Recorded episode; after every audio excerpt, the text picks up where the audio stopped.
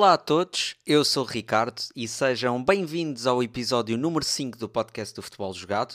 Antes de começar com as perguntas habituais e os temas que vocês colocaram na caixinha de perguntas esta semana, uh, pedir-vos para seguir o Futebol Jogado em todas as, as, redes sociais, no Instagram principalmente, onde a maior parte do conteúdo é feito, e depois também podem seguir noutras redes sociais como o TikTok e o Twitter e, para além disso, seguirem também o trabalho que está a ser feito no Substack, que é uma plataforma onde o futebol jogado tem a sua newsletter e tem algumas crónicas de diferentes áreas do futebol, por assim dizer, onde vocês podem acompanhar diferentes uh, trabalhos sobre a história do futebol, sobre a atualidade esportiva e sobre muitas outras coisas mais. Portanto, peço-vos para, se quiserem, espreitarem o Substack e também seguirem o trabalho então nas redes sociais. Para além disso, esta, esta semana que passou, começámos, uh, ou neste caso não começámos, retomamos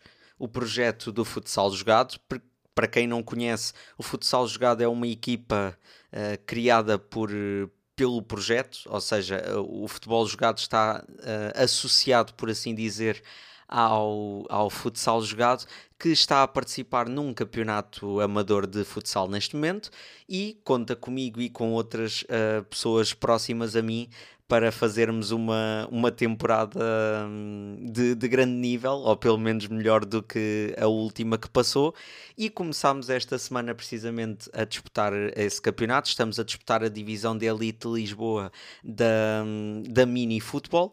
Um, e começámos com uma vitória por 2-1. Portanto, foi um, bom, foi um bom jogo para começarmos o campeonato uh, da melhor maneira. Portanto, se quiserem seguir uh, e acompanhar todo, toda a temporada do futsal jogado, não só podem ir sempre ao pavilhão quando quiserem, que é na Escola Secundária da Amadora, normalmente às quartas-feiras a partir das 10 da noite, ou então seguem uh, todo, toda esta campanha no, no Instagram do Futsal Jogado, onde vou colocar lá os resultados um, e tudo o que possa haver de novidades sobre a nossa equipa. Portanto, tem aqui muita, muita coisa, se quiserem, para, para começar a ver a partir desta semana. E peço-vos, obviamente, para ficarem desse lado, porque vem aí um episódio com várias perguntas feitas por alguns de vocês e agradeço desde já toda essa participação. E no final vamos ter os destaques da semana, como eu tenho colocado ultimamente, portanto fiquem desse lado. Ora, a primeira pergunta é feita pelo Pedro Pinta, quem manda um grande abraço, que me fala já e aborda-me já dois temas que serão centrais aqui no episódio e que têm sido um, centrais durante esta semana que passou: a convocatória da Seleção Nacional e a Jornada Europeia das Equipas Portuguesas. Começando pela convocatória da Seleção Nacional. Foi uma convocatória uh, muito direcionada àquilo que, que já tínhamos visto uh, Roberto Martínez fazer. Um, acho que a grande novidade é realmente a convocatória de João Neves, mais do que merecida pelo trabalho que tem feito ao serviço do Benfica e, e, Roberto Martínez acabou por fazer questão de abordar isso mesmo, de dizer que João Neves neste momento aos 19 anos é um dos líderes da equipa do Benfica, é um dos jogadores mais influentes do plantel de Roger Schmidt e, e não pode faltar no, na, na equipa porque é um jogador muito importante e que preenche uh, em absoluto todo o meio campo encarnado e agora tem a sua oportunidade de chegar à seleção nacional e queimar etapas de, de formação que foi sempre o seu desejo e que chegou a dizê-lo ainda muito mais novo em certas entrevistas e é um jogador que merece muito aquilo que, que, que, está a ter na sua carreira.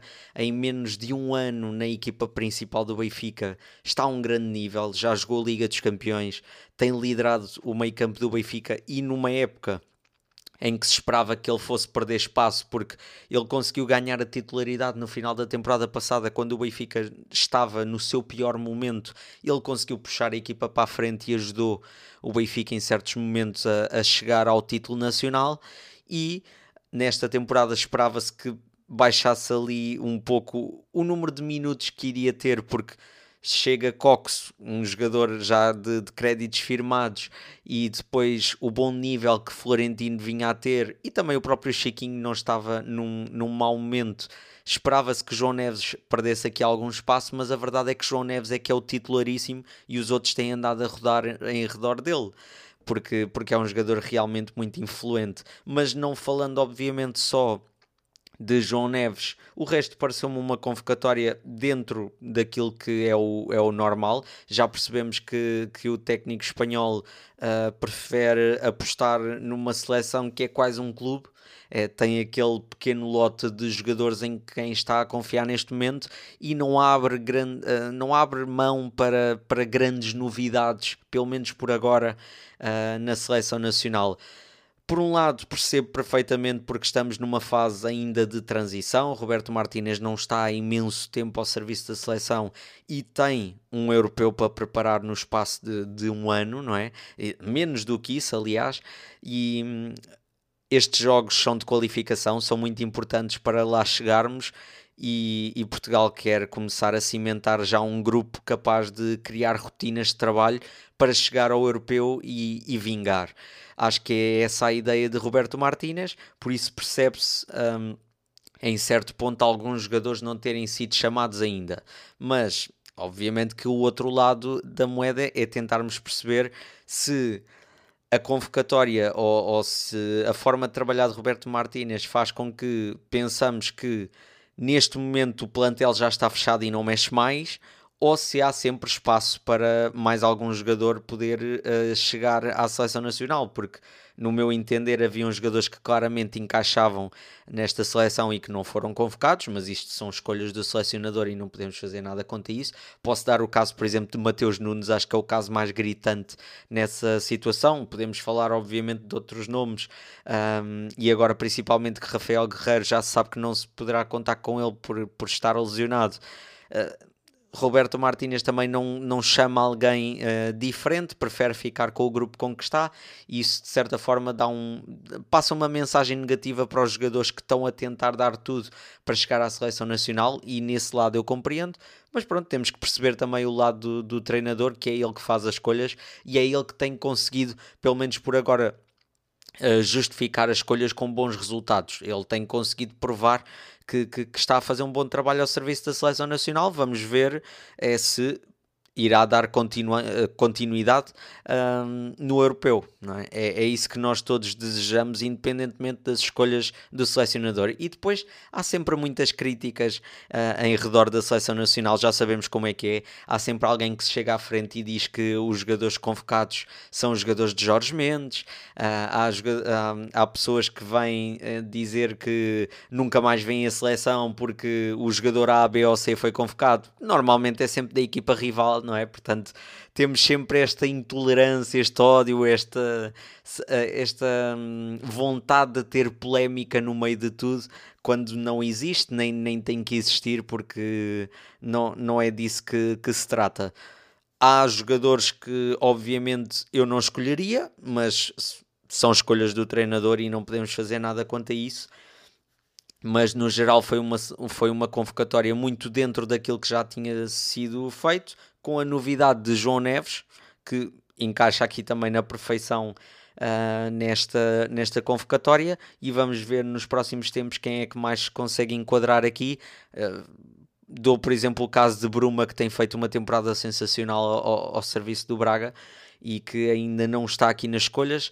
E podemos falar ainda de outro jogador, um, ah, aliás, é uma das perguntas também Uh, neste episódio, que é feita pelo Gonçalo Mendes, a quem mando um grande abraço, uh, que me pergunta se Galeno merecia a chamada à seleção. Eu acho que sim, uh, no entender em que, ou seja, na, na forma como ele tem como ele se tem apresentado uh, no Futebol do Porto, está a um grande nível. Ainda ontem foi muito influente uh, na vitória do Futebol do Porto sobre o Portimonense. Uh, e é um jogador muito importante em transição, é um jogador muito rápido, muito veloz e tem características que, que são difíceis de ter em, em, vários jogadores. Acho que a Galeno acrescentaria muito à seleção nacional, mas ao mesmo tempo temos que perceber que Galeno está inserido num lote em que tem jogadores como Bernardo Silva, Diogo Jota, João Félix, Pedro Neto, não é? até o Pedro Neto tem estado num bom nível no Wolves. Ainda há Rafael Leão, há Ricardo Horta, há Cristiano Ronaldo, há Gonçalo Ramos, há ainda outros nomes que não estão na seleção nacional, como, como referi há pouco o caso de Bruma, mas também há Pedro Gonçalves e há outros tantos. Portanto, não é nada fácil para um selecionador uh, escolher aqui apenas um pequeno grupo de, de uma quantidade enorme de, de qualidade neste, neste setor. Portanto, Galeno, obviamente, que merece estar no lote. Vários jogadores mereciam estar neste lote convocados e não estão isso também acaba por passar a mensagem de que em Portugal há realmente muito talento e há capacidade para podermos sonhar alto nos próximos anos uh, com boas campanhas. E saiu a, a excelente notícia de que no Mundial 2030 Uh, Portugal irá receber alguns dos jogos desse campeonato do mundo. Acho que é muito importante para o próprio país, a nível do turismo, a nível económico, obviamente, a nível de investimento na, no próprio país, para receber uma competição desta dimensão que nunca recebemos na história do futebol. Acho que vai ser muito importante, mas também grande parte destes jogadores desta geração que vemos hoje em dia, daqui a sete anos, ou já não estão a jogar futebol, ou estão muito perto disso. Portanto, vamos ver nos próximos anos como é que vai ser esta, esta evolução. Estou muito curioso para perceber como é que, como é que Portugal uh, terá a sua próxima geração. Uh, se é um grande nível ou se é um nível uh, mediano, mas há muita qualidade, como vemos hoje em dia, e eu estou muito expectante para perceber como é que, como é que Portugal se vai safar no europeu. Acredito, obviamente, que Portugal irá estar no europeu, falta apenas 3 pontos para conseguir, para conseguir essa, essa passagem e poderá ser já hum, no próximo jogo diante da Eslováquia, que acredito que vai acontecer. Um, e depois, para além da convocatória da seleção nacional, falar um bocadinho da jornada europeia das equipas portuguesas, que não correu bem. Uh, como todos sabemos, correu pior do que a primeira jornada. E nesta jornada europeia, por incrível que pareça, a única equipa que venceu na Europa foi o Sporting Clube de Braga, num jogo que foi um autêntico carrossel de emoções. Um jogo brutal, foi dos melhores jogos que eu vi. Um, nesta semana nas competições europeias, um, um, um, jogo que teve de tudo, um Braga que deu 45 minutos de avanço à União de Berlim e viu-se viu -se a perder por 2-0, por não esteve a um, a um bom nível na, na, naquela primeira parte, uh, esteve claramente desconcentrado e claramente abaixo do nível uh, pretendido, e depois uma segunda parte em que esteve a um nível absurdo, em que conseguiu, em que conseguiu superiorizar-se de todas as formas e mais algumas à União de Berlim, ainda chegou a marcar o tal, o tal golo, na, o, tal golo o primeiro golo na, no final da primeira parte, depois faz o 2-2 no início da segunda parte, e mesmo no fim mesmo no, uh, ao cair do pano, por assim dizer, André Castro faz um golaço que, que, que, me fez levantar da cadeira quando estava a ver o jogo, porque, porque foi um momento espetacular, de, de grande inspiração e merecido pelo que o Sporting Braga fez ao longo da partida. Começou realmente muito mal, mas foi sempre evoluindo ao longo do jogo e chega ao final completamente por cima e a merecer ganhar e mereceu ganhar. Foi muito justa esta vitória da equipa de Artur Jorge que tinha perdido o primeiro jogo frente ao Nápoles e, e, e parecia ter ficado ali um amargo de boca porque realmente merecia pelo menos um, um empate uh, daquele, daquele jogo. E agora vem aí o Real Madrid que vai ser incrível. Ver o Real Madrid na pedreira vai ser absolutamente fantástico. Espero que o Braga e e, todos os seus jogadores aproveitem esta oportunidade única de encontrar algumas das melhores equipas do mundo um, e defrontá-las cara a cara, como fez com o Nápoles e como conseguiu vencer a União de Berlim. Para além disso, o Benfica também no mesmo dia, na terça-feira passada, perdeu uh, em Milão diante do Inter. Um, um Benfica claramente muito abaixo do nível que, que se esperava na, nas competições europeias e que na temporada passada foi possível ver, uh, principalmente na fase de grupos. O Benfica começou a primeira parte um, a dar, a, a, dar o ar da sua graça, por assim dizer. Começou com um ataque móvel, com Di Maria, com Neres, com Rafa. Uh, foi, foi interessante analisar a equipa de, dessa forma. Começou com Bernat, que foi a sua estreia, e gostei bastante, uh, confesso. Depois também tinha Orsnes mais, mais à frente. Bá acabou por se lesionar e a equipa mudou completamente a sua forma de jogar. Parece que não, parece que Bá não é um jogador influente, mas a verdade é que não tendo um substituto à altura para, para Alexander Bá do lado direito da defesa, a equipa fica muito comprometida nesse sentido. Tomás Araújo fez o que conseguiu, até nem fez um mau jogo a, a nível defensivo, mas a nível ofensivo não tem as armas que tem Alexander Bá para, para projetar o futebol do Benfica mais para a frente e criar combinações com Di Maria, com Rafa, entre outros jogadores. Portanto, a primeira parte foi mais ou menos positiva, no sentido em que o Benfica não permitiu que o Inter criasse assim tanto perigo, nem criasse assim tantas ameaças uh, de forma a comprometer o jogo, mas depois na segunda parte realmente eu, eu acho que nenhum jogador ou quase nenhum jogador entrou para a segunda parte em, em, em, campo, ou pelo menos com a cabeça. Com o corpo, eles estiveram lá todos, mas com a cabeça tenho algumas dúvidas. A não ser Anatoly Trubin, que faz uma exibição monumental e que evitou completamente, e, e posso dizê-lo aqui sem problemas, evitou que o Benfica uh, sofresse uma goleada daquelas de ficar para a história, porque o Inter criou oportunidades suficientes para fazer mais do que 5 golos, sem dúvida alguma, e Trubin acabou por ser o salvador e defender tudo e mais alguma alguma coisa, uh, a não ser uh, o gol que acabou por dar a vitória ao Inter. Neste momento o Benfica está com as contas muito complicadas porque perdeu o primeiro jogo com o Salzburg, que, que, foi fatal, e depois perder este jogo com o Inter, que meio que já se esperava. Obviamente que o Inter é uma grande equipa, está em primeiro no campeonato italiano, agora já não, mas por causa do empate uh, deste fim de semana em casa, mas estava até então no primeiro lugar da Série A e estava a um grande nível e já se esperava muitas dificuldades para uma equipa que é muito bem organizada defensivamente, que se projeta muito bem em transição para o ataque, é muito rápida, muito vertical, muito uh, muito explosiva no sentido de despachar uh, um, um, ataque e conseguir resolvê-lo da melhor forma. Tem jogadores com uma tomada de decisão absolutamente sensacionais. Uh, o caso de Varela, o caso de, de Chalanoglu, Lautaro Martinez. Há, há, jogadores de imensa qualidade no Inter e já se esperaria grandes dificuldades, mas não se esperava um, um Benfica tão fraco. Na segunda parte e Roger Schmidt mostra aqui um, uma faceta uh, dele em que parece ter alguma dificuldade em mexer na equipa, em encaixar a equipa àquilo que o jogo pede, e isso aconteceu também este, este fim de semana. Um, diante do Estoril, também senti isso. Acho que mexeu demasiado tarde, apesar de ter conseguido a vitória, e isso é indiscutível. Conseguiu a vitória já mesmo, mesmo nos instantes finais. Acho que uh, acabou por mexer tarde porque já se pedia alguns jogadores há, há algum tempo porque a equipa estava claramente um, num baixo rendimento. Vamos ver como é que vai ser depois da paragem das seleções. Normalmente o Benfica vem muito frágil uh, da paragem das seleções.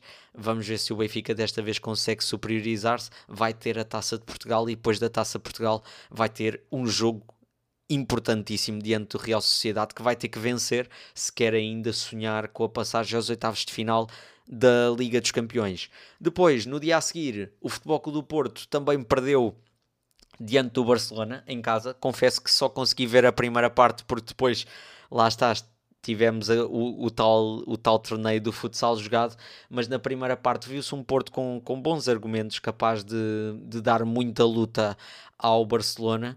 Uh, o Barcelona conseguiu chegar ao gol mesmo já nos instantes finais da primeira parte teve obviamente as suas oportunidades para fazer durante, durante esse primeiro tempo, mas na segunda parte e depois com, com o resumo que vi e com, com, as oportunidades que vi, eu acho que o Porto esteve claramente acima do Barcelona e com oportunidades e com, com criação de jogo suficiente para, para conseguir reverter aquele, aquele resultado negativo. Acho que o Porto apresentou-se a um grande nível e é pena ter, ter saído derrotado de um jogo em que claramente merecia ter pelo menos pontuado, porque fez imenso para, para, para isso. Taremi ainda consegue aquele golaço incrível que, que é mesmo de levantar um estádio de pontapé bicicleta, mas acabou por ser anulado e é, é, é, com muita pena que vejo isso porque seria um bom prémio não só para o Taremi, mas também para o Futebol do Porto por aquele que estava a apresentar no jogo. Agora, tendo esta derrota, vai ter que agora dar corda aos sapatos e, e, vencer, e vencer o Antuérpia para depois conseguir ter aqui uma margem confortável para o Shakhtar e para o, Antuérpia para depois conseguir discutir o primeiro lugar, quem sabe, no, em Barcelona, diante do, do, do Barça. Uh, mas eu acho que o Porto, continuando neste nível uh, exibicional, uh, vai conseguir passar sem grandes problemas aos oitavos de final da Liga dos Campeões. É essa a minha convicção e acredito que ainda haja possibilidade de discutir o primeiro lugar com o Barcelona, que não esteve a um nível fenomenal como, como se esperaria. O Porto foi claramente superior na segunda parte e merecia tirar eh, algo mais uh, desse jogo. Também deu ali alguns minutitos de avanço, por assim dizer, na, na partida. E depois o Sporting na quinta-feira para a Liga Europa acabou por, por perder com a Atalanta num jogo em que também deu minutos de avanço, deu claramente uma primeira parte de avanço a, a, aos italianos. Uh, a equipa de Gasperini esteve a um nível sensacional na primeira parte, podia ter mesmo goleado, acho que não, acho que pairou essa sensação em Alvalade ao intervalo, porque estava 2-0 e poderia estar muito mais. Houve oportunidades para isso que, o, que a Atalanta acabou por desperdiçar. Um Sporting completamente fora de si e eu acho que eu acho que a entrada da equipa um, o, 11 que, que, foi escolhido por Rubén Amorim não foi o mais adequado, ou pelo menos, ah, claro que obviamente é mais fácil analisar isto depois do mal uh, estar feito, não é? Mas eu, eu na altura também não concordei muito com as escolhas de Rubén Amorim, mas são as suas escolhas. Acho que ter um jogador como o Edwards faz sempre a diferença nestes jogos europeus. É um jogador desequilibrador, capaz de, de ir para cima do adversário sem medo, criar situações de perigo e, e faltava isso ao Sporting. Faltava faltava esse gerador de, de motivação, de confiança, aquele combustível que é preciso nas competições europeias para se superiorizar a uma equipa também de grande nível como é a Atalanta, uma equipa muito experiente. Na segunda parte entrou Edwards e sentiu-se isso, sentiu-se aquele atrevimento que o Sporting costuma ter na Europa e que não estava a ter até então, parecia estar muito estático, muito preso àquilo que, que, que é a sua forma de jogar. Parecia que não estava a conseguir fazer absolutamente nada e na segunda parte mudou completamente. Foi muito superior à Atalanta, merecia em certos momentos ter chegado pelo menos ao empate, marcou de grande penalidade por, por Guioqueres e depois no espaço de um, dois minutos teve duas oportunidades flagrantes de conseguir o empate, foi azar não ter conseguido, fez muito na segunda parte para conseguir chegar a esse empate, mas aquele, aquela primeira parte que deu de avanço à Atalanta não deveria ter dado, foi o que aconteceu com, com o Benfica na segunda parte com o Inter, foi o que aconteceu com o Futebol do Porto na primeira parte, foi o que aconteceu com o Braga também, conseguiu obviamente dar a volta, mas deu aquela primeira parte de avanço que também é preocupante. Parece que as equipas portuguesas estão a demorar a conseguir uh, entrar no mood de, de, competições europeias, parece que, que estão a ter alguma dificuldade nesse sentido e isso prova também aquilo que está a ser a prestação das equipas dos grandes no campeonato. É verdade que o nível qualitativo do campeonato, no geral, acredito que aumentou, é essa a sensação que eu tenho ao fim de 7, 8 jornadas. Mas ao mesmo tempo eu continuo a sentir que as equipas uh, grandes não estão ao seu melhor nível. E vemos, foi mais um fim de semana em que foi as os quatro grandes ganharam ao limite. O Braga ganhou nos descontos numa reviravolta também brutal. Uh, o Benfica conseguiu o gol da vitória já aos 93, penso eu. O Futebol Clube do Porto venceu por 1-0 e teve sempre ali, até perto do final, também muito por conta da expulsão de David Carmo, ali a sofrer um bocadinho com, com a possibilidade de, de não poder vencer. O Sporting também teve um expulso desde cedo, uma expulsão muito duvidosa, uh, na minha opinião mas pronto, é o que é, é a arbitragem, faz parte, não é, do futebol português. Mas também sofreu bastante para vencer o Aroca, portanto estão, aqui a sentir muitas dificuldades, jornada após jornada, não temos visto uh, goleadas como víamos em, em outros anos. Acho que o, o, o, nível qualitativo das equipas portuguesas está mais equilibrado. Isso é bom para nos dar estofo na, nas competições europeias, mas a verdade é que isso não tem acontecido porque nos, eh, em 24 pontos possíveis de se ganharem na Europa, nós ganhamos 9. E isso é preocupante. Uh, não estamos a um bom nível europeu. Espero que isso mude. Uh, também agora vão, eu acho que todas as equipas, à exceção do Braga, obviamente, que vai defrontar o Real Madrid, que vai ser um jogaço certamente na pedreira, os, as outras equipas vão calhar com, com adversários, digamos, ao seu nível ou mais acessíveis do grupo. Portanto, acredito que nesta próxima jornada possamos ver um, um Benfica, um Porto, um Sporting e um Braga a um bom nível. É isso que, que desejo. A próxima pergunta é feita pelo Fonte Futebol, é uma página de Instagram que podem acompanhar, uh, que me pergunta: uh, Bellingham já ameaça a bola de ouro? É assim, Bellingham está a fazer uma temporada. Eu não sei, eu não tenho palavras para descrever a temporada que, que Bellingham está a fazer no Real Madrid. Uh, parece um jogador que tem, sei lá, olha, parece que tem a idade de Modric, parece que tem a maturidade de Tony Cross, um, parece que ganhou as Ligas dos Campeões de Cristiano Ronaldo, porque tem uma frieza brutal para um miúdo tão, tão jovem. Aos 20 anos, penso eu, acho que são 20 anos, uh, se não estou em erro, chegar a uma equipa como o Real Madrid e firmar-se desta forma é, é sensacional. Porque para além de ser um médio, não é? que, que logo aí já, já impressiona, ter neste momento 10 golos marcados em 10 jogos é assustador. Assustador. Neste momento, só para terem uma noção, que nós fazemos muito, eu pelo menos faço esse termo de comparação com os jogadores que estão mais uh, na ribalta neste momento, eh, que, é o caso de Erling Haaland e, e Kylian Mbappé. Nem eles têm tantos golos como o Bellingham tem neste momento.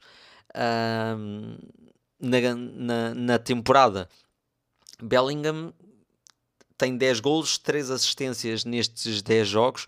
Tem sido, um, tem sido a grande influência do Real Madrid. O Real Madrid teve aqui uns quantos jogos complicados de vencer e foi sempre Bellingham a assumir essa, essa posição de, de, de jogador que, que resolve, não é? E não precisa de o ser, porque é médio, lá está. É isso que eu estou a tentar uh, fazer as pessoas uh, tomarem como consciência. Porque está a fazer realmente uma temporada assustadora. Uh, vamos comparar um bocadinho com aquilo que ele fez na temporada passada. Ele, ao serviço do Dortmund, fez 42 jogos na temporada passada, marcou 14 golos e fez 6 assistências. Ele está neste momento com menos 32 jogos a 4 golos e, e três assistências de igualar a temporada passada. Isto é incrível. É incrível. E era um jogador que não é fácil, não é fácil passar de um Dortmund, não é? Que, que claro que é um clube grande e que está nas competições europeias, mas não tem a responsabilidade de ser o campeão, porque há uma hegemonia neste momento na Alemanha uh, tomada pelo Bayern Munique há mais de 10 anos, não é? Portanto, não, não é a equipa favorita para passar para um contexto de um Real Madrid que é forçado a ganhar tudo, porque tem uma equipa capaz de ganhar tudo, inclusive é a Liga dos Campeões, que é a sua grande prioridade. E assumir esse, esse papel de, de, extrema importância numa equipa que já tem um meio campo. Uh, Vejam-me só estes nomes, é, é, chega a ser assustador. Chouameni, uh, Modric, Kroos, Valverde, Camavinga tem, tem jogadores de imensa qualidade, ainda a Arda Goler que tem tido algum azar neste, nesta temporada. Tem aqui uma equipa para os próximos 10 anos, sei lá, não sei, mas, mas Bellingham a afirmar-se de uma forma brutal e para mim sim, ameaça a obviamente que vai ganhar o Golden Boy este ano, acho que não há grandes dúvidas quanto a isso. É bom termos lá um português, temos António Silva neste momento a disputar, a disputar o prémio, mas sabemos obviamente que também pelo valor que custou ao Real Madrid, foi a transferência, a grande transferência deste mercado de, de verão ter uh, saltar este patamar para o Real Madrid e começar a temporada da forma como está a começar, é lógico que vai ganhar o prémio Golden Boy, que é mais do que merecido, e vamos ver, porque se o Real Madrid ganhar a Liga dos Campeões, não é? E, e conseguir ganhar o campeonato, por exemplo, imagina que ganha estas duas competições e fica a um grande nível.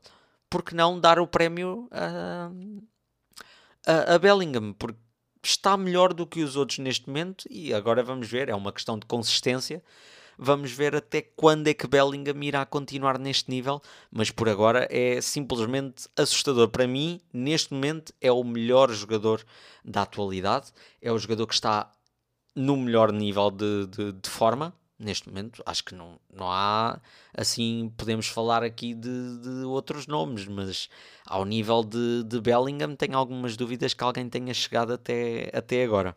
Portanto, se ameaça a bola de ameaça, mas claro, sabemos todos que ainda é muito cedo para analisar isso, porque só no final da, da temporada é que poderemos dizer quem é que, quem é que será o bolador. Ainda não sabemos quem é o bolador deste ano, que não sabemos se vai ser Haaland pela temporada que fez uh, no ano passado, se vai ser Messi, se vai ser outro qualquer.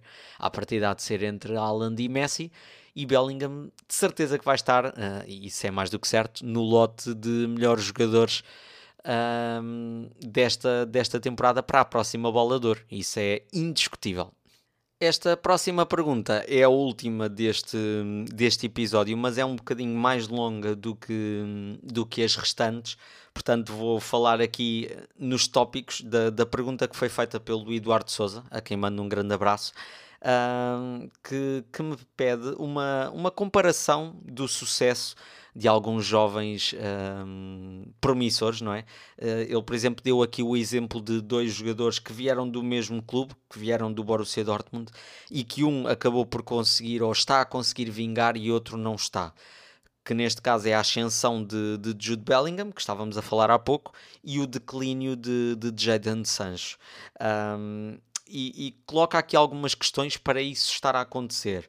Um, o, primeiro, o que se passa para, para uns se ingrarem e outros não, havendo qualidade, mentalidade, saúde, o que é que falta para uns jogadores uh, serem de topo e outros não. Depois há a questão, obviamente, do, do clube, do contexto em que se inserem, não é? Para onde vão.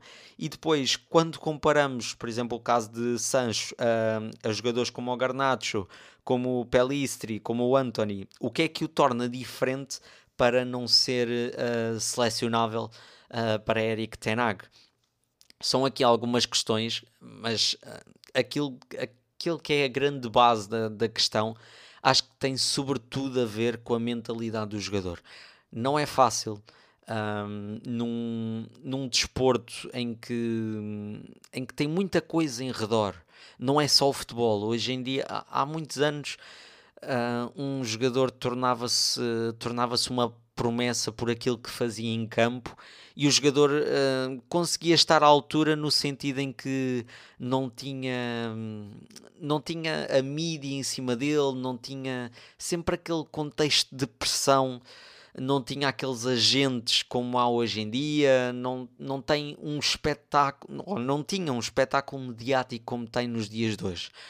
Hoje em dia nós temos jogadores que fazem dois, três jogos bons, que são jovens, têm 16, 17 anos, já estão nas equipas principais, já há jogadores a estrearem-se com 14 e 15 anos. Na minha opinião, acho absurdo, mas é o que é, os clubes é que decidem o que fazer aos, aos seus ativos, mas dando este espaço a jogadores tão jovens de, de provarem o seu valor e eles conseguirem desde cedo corresponder, começa-lhes a, de certa forma, a deslumbrar para aquilo que são os encantos do futebol. Sabemos todos que o futebol consegue mudar vidas e já mudou a vida de muitas pessoas. É um, é um desporto do povo, portanto, temos muitas histórias de pessoas que vieram de condições desfavoráveis e que acabaram no topo e que acabaram a mudar a sua vida por aquilo que o futebol conseguiu fazer uh, na vida deles, por aquilo que conseguiram também fazer neste desporto, e acho que há muito aquele encanto desde novos de achar que são os donos do mundo, porque fazem dois, três jogos muito bons, começam a ser falados em todo o mundo, começam a valer 100 ou mais milhões, e isto gera um encanto que não é saudável para certos jogadores. E depois há essa questão da mentalidade. Há, questão, há, há jogadores que mantêm os pés bem assentes na terra e dizem isto é tudo um deslumbramento, mas eu tenho que continuar a trabalhar para continuar a este nível. E há jogadores que se confortam, um, que, que se sentam não é que se sentam nem que se encostam, mas acabam por se sentir confortáveis no contexto em questão. São falados constantemente, são conhecidos como vedetas, começam a ir a festas, começam a conhecer pessoas influentes, começam a entrar naquele mundo de fantasia que alguns depois não conseguem fugir. Eu, eu ainda não terminei de ver, hum, de ver o, o, o documentário que, que, fizeram sobre David Beckham. Já vi os dois primeiros episódios e acho que foi muito o que aconteceu a David Beckham aquilo que acontece a alguns jogadores hoje em dia e que não se conseguem não conseguem sair daquilo. E isso hoje em dia, antigamente não se falava sobre isso. Uh, mas hoje em dia há muitos jogadores a sofrer um, em relação à saúde mental. Acho que, acho que isso é mais do que evidente. Felizmente deixou de ser um tabu no desporto e na, na sociedade em geral, porque é importante para analisarmos o contexto competitivo ou a, fo ou a forma como um jogador está a apresentar-se em campo. E e não é fácil para um jogador que, que, está a um grande nível num clube, como é o caso de Jadon Sancho. Estava a um nível sensacional no Dortmund. Ele estava a apresentar-se a um nível que, que, poucos no futebol mundial estavam a conseguir fazer. Depois, saltar esta etapa para uma Premier League, não é? Um, ele já tinha estado nas suas etapas de formação, mas saltar agora no futebol sénior, uh, naquela idade tão jovem, chegar à Premier League para, para entrar num contexto assustador, como é o caso do Manchester United, não é fácil. Porque sabemos que já existe uma grande pressão em cima dos jogadores do Manchester United para apresentarem resultados que não conseguem apresentar desde, desde praticamente a saída de, de Alex Ferguson, ou seja, isto há mais de 10 anos.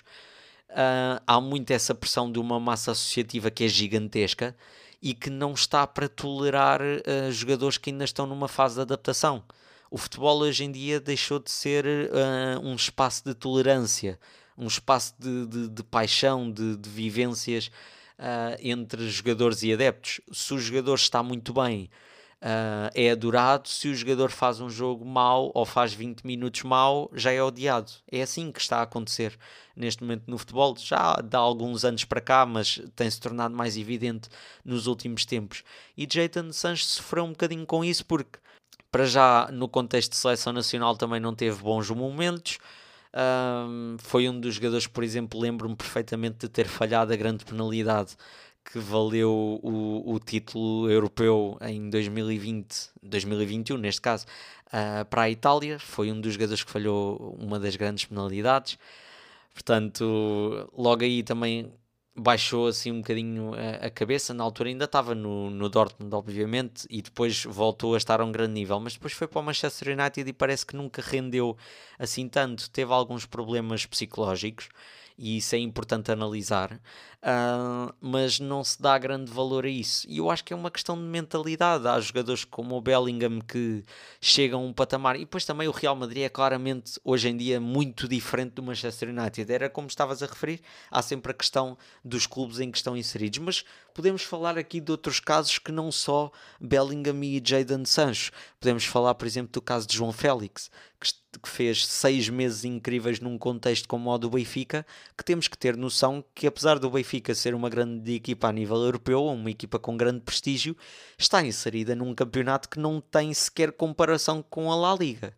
E depois, para além disso, saltou um patamar grande, mas foi para um clube que não se encaixa no seu estilo de jogo. E João Félix acabou por, por regredir. E depois Lá está a questão da mentalidade.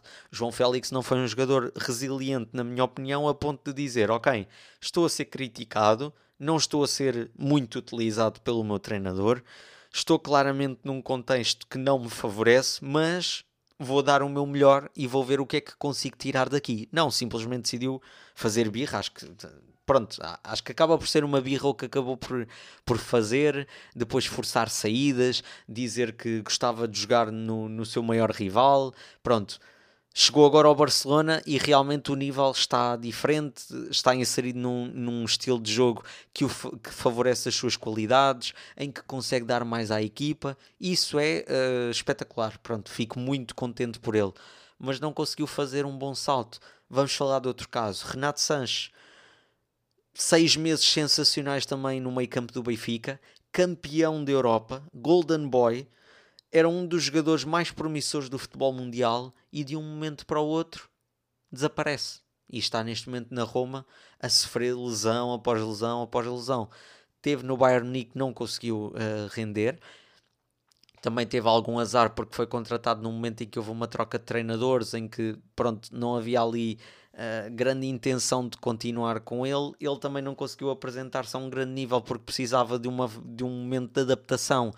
E, e já sabemos que os clubes grandes não têm esse não, a massa associativa principalmente não tem essa paciência para, para tolerar momentos uh, tão demorados de, de adaptação, porque há muitos milhões em jogo e é esse o principal problema neste momento no futebol mundial. É um futebol industrializado, sabemos que faz parte do negócio, é mesmo assim, cada um tem que receber a sua parte da, da, do seu trabalho, não é? Daquilo que faz para o desporto, mas a, a, questão de vendermos hoje em dia e comprarmos jogadores uh, por 100 ou mais milhões que fizeram apenas 5 ou 6 meses de, de grande nível no futebol acaba por, por os deslumbrar e por os colocar com a, com a cabeça uh, no ar e, e com os pés longe também da, da terra. E depois é. Lá está. Uh, acho que há qualidade, obviamente que há qualidade tanto em Sancho como em Bellingham para os dois se ingrarem no futebol mundial. Depois a grande diferença está, lá está, no contexto competitivo em que se inserem, e depois, para além do contexto competitivo em que se inserem, está na, sobretudo na mentalidade de, de conseguir lidar com as adversidades. Não é fácil estar 5, 6 jogos sem conseguir marcar, sem conseguir estar ao nível que seria pretendido, ser assobiado, ser criticado, ser ameaçado. Não é fácil isso e há jogadores que conseguem lidar melhor do que outros. Acho que é a grande base para uns conseguirem se ingrar e outros não. Acho que tem sobretudo a ver com a mentalidade. Depois, em relação a Eric Tenag, é, é sempre um treinador muito complicado que já se percebeu que não tem tido uma gestão muito interessante de balneário no Manchester United. Sabemos que não está num bom momento, mas também não tem contribuído muito para isso e parece que tem andado a arranjar aqui confusão atrás de confusão com alguns jogadores. E se calhar para Sancho não foi positivo ter, ter um treinador como Eric Tenak que não lhe deu uma injeção de confiança e não acreditou nele. Teve alguns problemas durante a temporada passada um, para retornar ao futebol. Uh, teve alguns meses parado, não por lesão, mas por problemas precisamente mentais. Um, e, e, parece que não teve uma figura paternal, por assim dizer, que lhe desse apoio e que, e que lhe desse motivação para continuar a apresentar um, um bom futebol, como tem qualidade para o fazer. E acho que isso é que faz uh, que o torna diferente e não selecionável perante outros jogadores que vêm com uma fome de vencer impressionante. O caso de Garnacho então é, é gritante.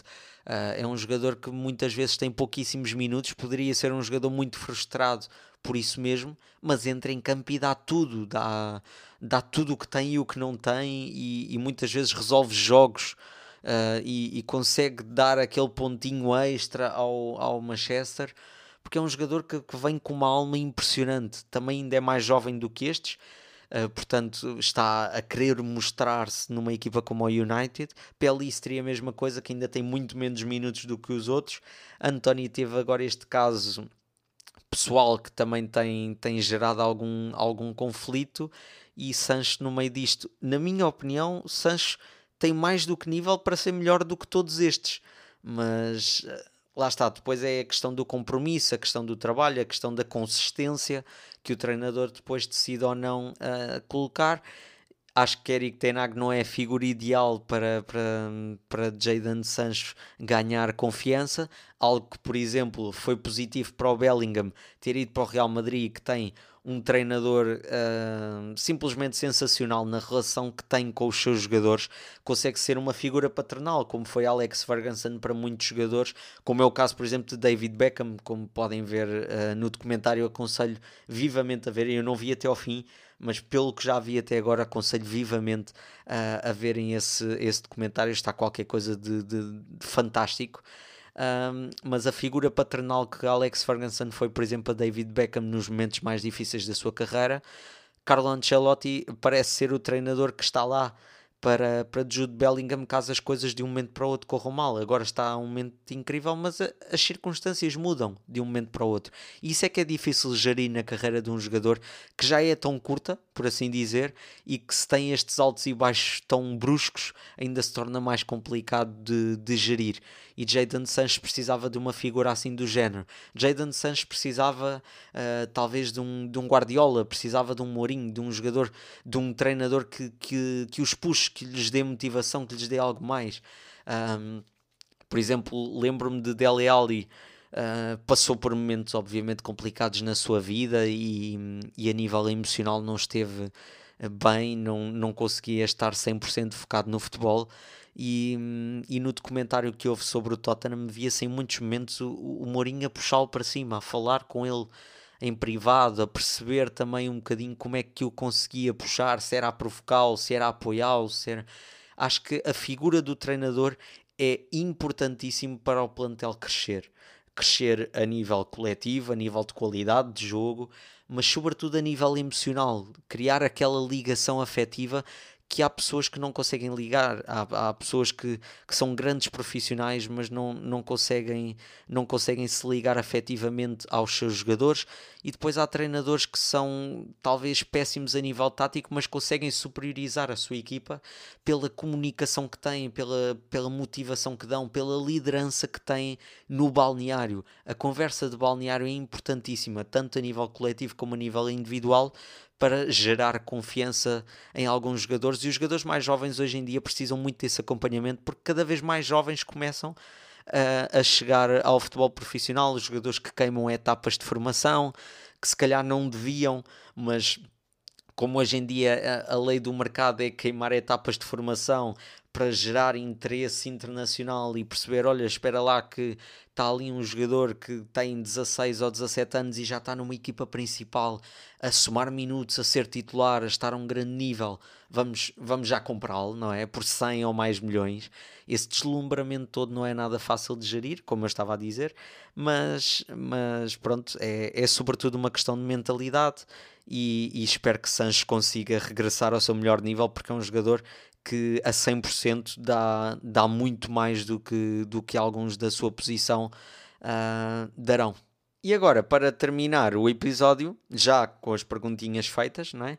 vamos falar aqui dos destaques da semana, não é? deste, deste fim de semana. Há muitos destaques para, para falar, vou falar apenas de alguns. Começar pelo Chelsea, não é? Incrível Chelsea, três vitórias consecutivas, algo que não conseguia desde março uh, deste ano uh, investidos mais de mil milhões de euros. É que já não chega aos dois mil, eu nem, nem, já nem tenho ideia de quantos é que são em contratações. Parece que o melhor a fazer agora é celebrar este modesto 11 lugar da Premier League, mas estão obviamente numa fase uh, diferente daquela que, que, estiveram desde o início da temporada. Três vitórias consecutivas importantes também. Um, e esta vitória por 4-1 sobre o Burnley Uh, traz realmente uma melhor relação da equipa do Chelsea com o gol, que era algo que faltava. Se olharmos, por exemplo, ao mês de setembro, em que fez vários jogos e só conseguiu fazer um gol no último uh, jogo desse, desse mês, agora está realmente a mudar, uh, a mudar isso.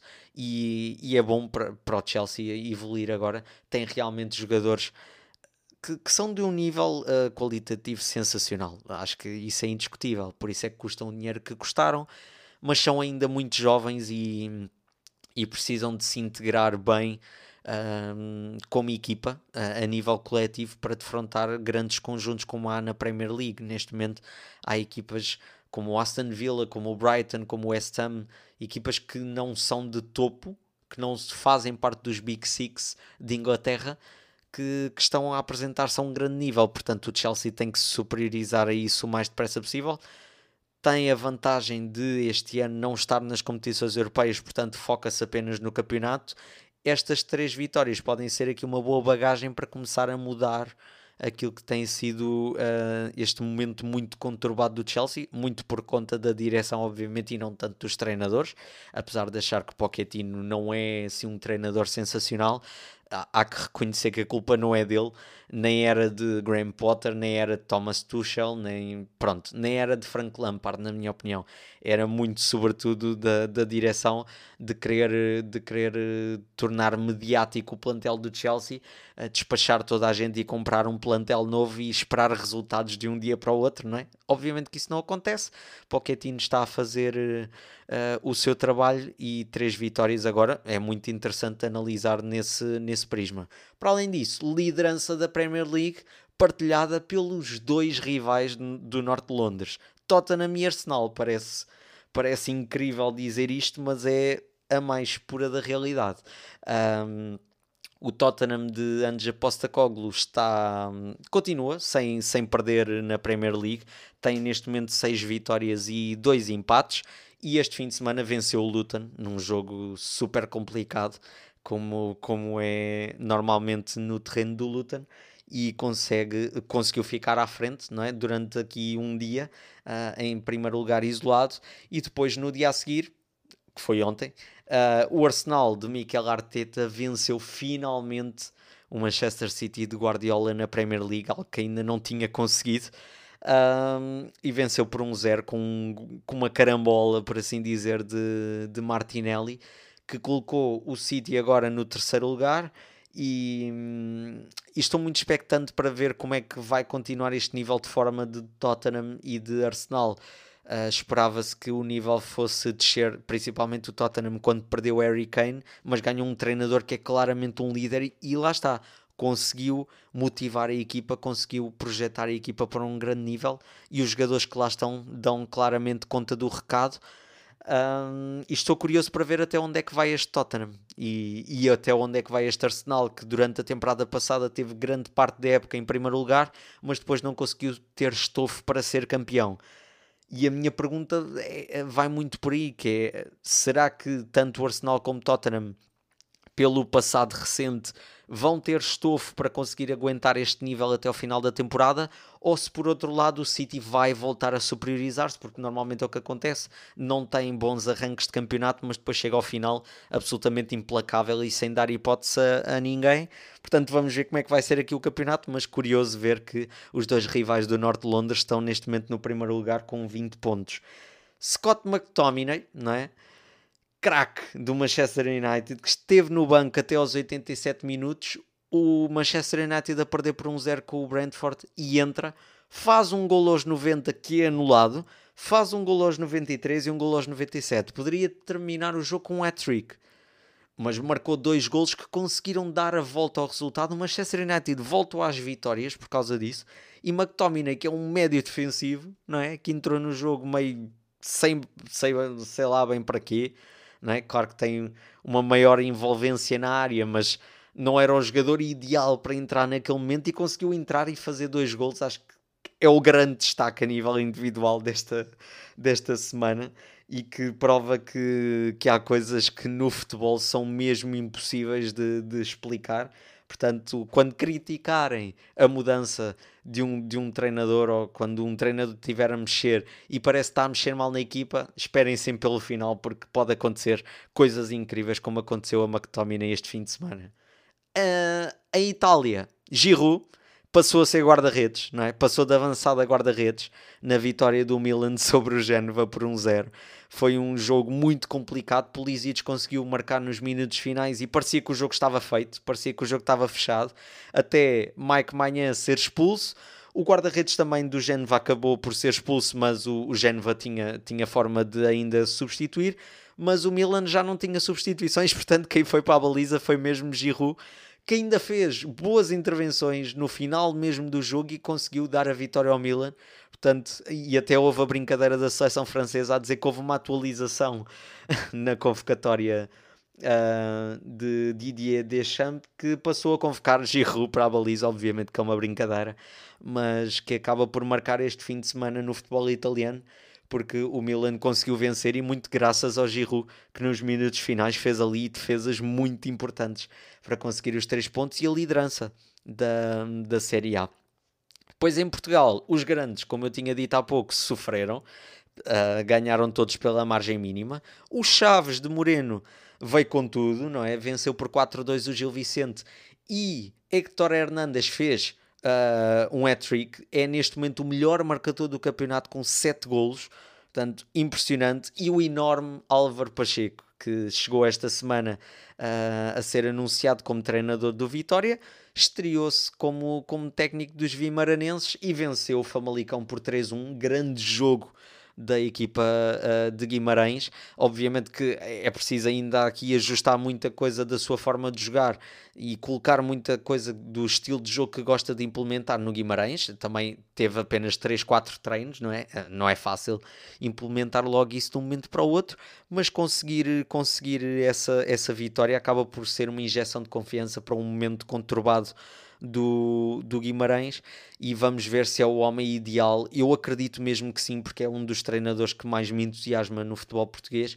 Uh, tenho pena da forma como saiu do Vizela na temporada passada, que foi claramente injusto tenho pena também da forma como foi despedido recentemente do Estoril. Sabemos que os resultados é que ditam a vida de um treinador, mas se lhe, dessem, se lhe tivessem dado ali mais tempo, eu acredito que o Estoril iria subir o seu rendimento porque tem jogadores de imensa qualidade, jogadores jovens que precisam de tempo para se integrarem e se apresentarem a um melhor nível. E Álvaro Pacheco parecia aquela figura, lá está, paternal, figura de liderança capaz de transformar essa equipa.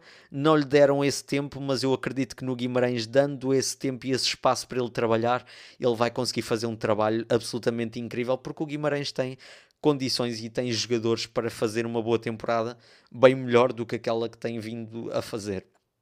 Depois também no futebol internacional, outra vez, Ajax em 16 é realmente uma grande surpresa, não é?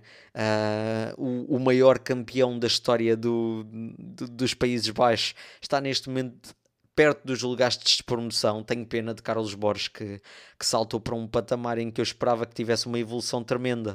Está a ter, no meu entender, mas está num contexto competitivo em que a equipa não está claramente a, a atinar. Tem 5 pontos em 6 jogos, é algo impressionante.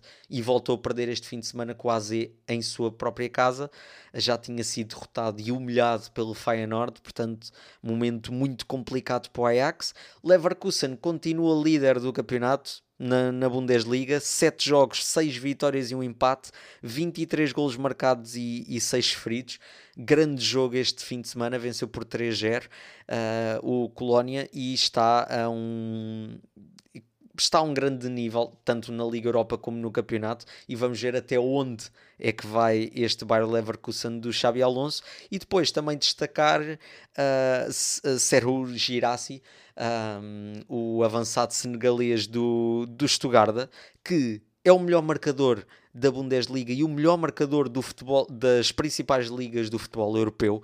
Tem neste momento 13 golos marcados uh, nos, nos 8 jogos disputados. Uh, 8, 7, não sei, já. Sim, são 7 jogos.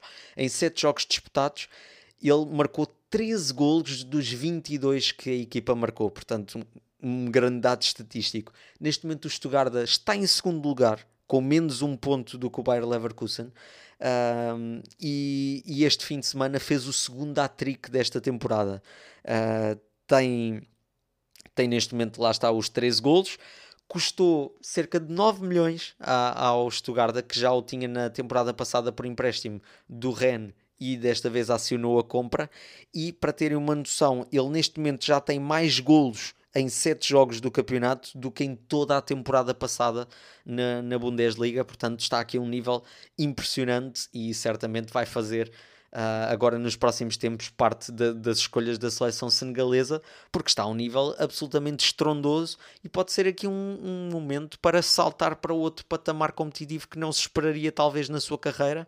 E, e vamos ver até onde é que vai continuar este nível, porque ele para além de dois hat ainda teve já três jogos em que bisou. Portanto, está a um nível, uh, a uma grande relação com o golo e vamos ver até quando é que isso vai continuar a acontecer, porque está realmente a impressionar toda a gente no futebol europeu. E não havendo mais nada para abordar, obviamente que há outros destaques, como houve o caso de Bellingham, por exemplo, que marcou mais dois golos este fim de semana, mas que já tinha abordado neste episódio. Resta-me agradecer a todos por terem a paciência de me ouvir uh, em mais um episódio. Vejo-vos na próxima semana Sigam o trabalho do, do, do futebol jogado no, nas redes sociais, principalmente no Instagram e também no Substack. Sigam o futsal jogado para acompanharem a nossa temporada desportiva de grande nível.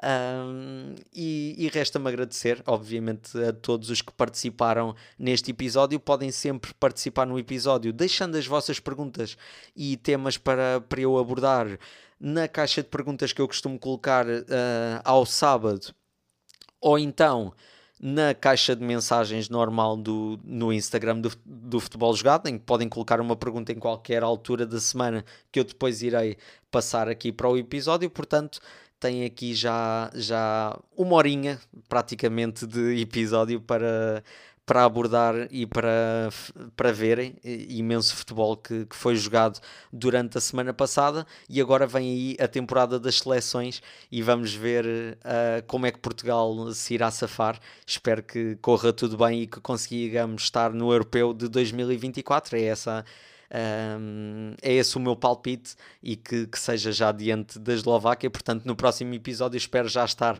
a falar de, de uma passagem já garantida ao europeu. Muito obrigado a todos, desejo a todos uma bela semana e até à próxima.